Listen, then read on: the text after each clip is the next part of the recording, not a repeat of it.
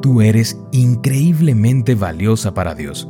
Por eso, cada mañana, descubre los secretos de vivir una vida de abundancia emocional, sin, miedos, ni cadenas.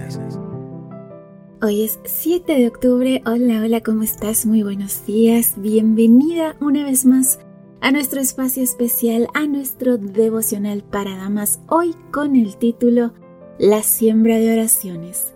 Leo en Lamentaciones capítulo 3, versículo 25. El Señor es bueno con los que dependen de Él, con aquellos que lo buscan.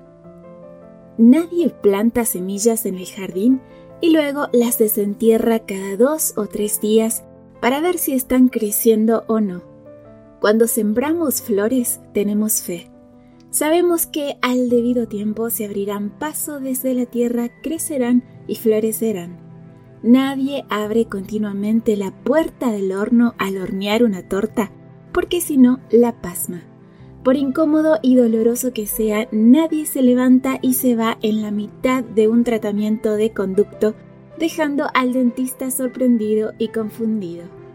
Para estas cosas sabemos esperar. Al orar, sin embargo, muchas veces siento gran impaciencia. Si Dios es omnipotente, ¿por qué debo esperar? ¿Por qué no me da ahora lo que estoy pidiendo? En su libro Aventuras en la oración, Catherine Marshall comenta una estrategia que la ayudó a ser más paciente. Ella comenzó a cortar pedazos de papel en forma de huevos y a escribir sus pedidos allí. Luego los colocaba en su Biblia como símbolo de que los entregaba a Dios para que Él los hiciera crecer a su debido tiempo. Cuando su hijo Bobby todavía era joven, Catherine comenzó a orar por una esposa para él. Ella escribió una lista que describía a la mujer que deseaba para su hijo, que ame Jesús, jovial, inteligente, y le pidió a Dios que quitara o agregara cosas de la lista de acuerdo con su voluntad. Luego, Catherine sembró la oración en las páginas de su Biblia. Años después, cuando su hijo y Edith se comprometieron, Catherine encontró la lista y se sorprendió al ver cómo Dios había provisto una mujer exactamente como ella había pedido. A su debido tiempo, Dios responderá cada oración. Catherine Marshall escribe, Solo Él conoce la magnitud de los cambios que deben producirse en nosotros antes de que podamos recibir el deseo de nuestro corazón. Solo Él conoce los cambios y la interacción de eventos externos que deben suceder antes de que nuestra oración pueda ser respondida.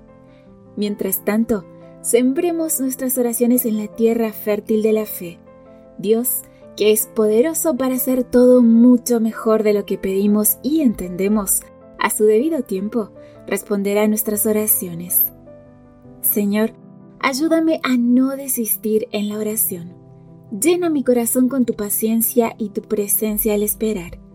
Te agradezco porque me amas y quieres bendecirme mucho más de lo que yo pueda pedir o imaginar. Amén. Una muy linda reflexión la de esta mañana, querida amiga. Gracias una vez más por tu compañía. Te recuerdo que compartas estos audios, que estamos en Facebook, Twitter, Instagram, también en Spotify y en TikTok y nos encuentras como Ministerio Evangelike. De mi parte, un fuerte abrazo para todas. Recuerden que ustedes y yo tenemos una cita mañana aquí en nuestro devocional para damas. Bendiciones. Gracias por acompañarnos. Te recordamos que nos encontramos en redes sociales.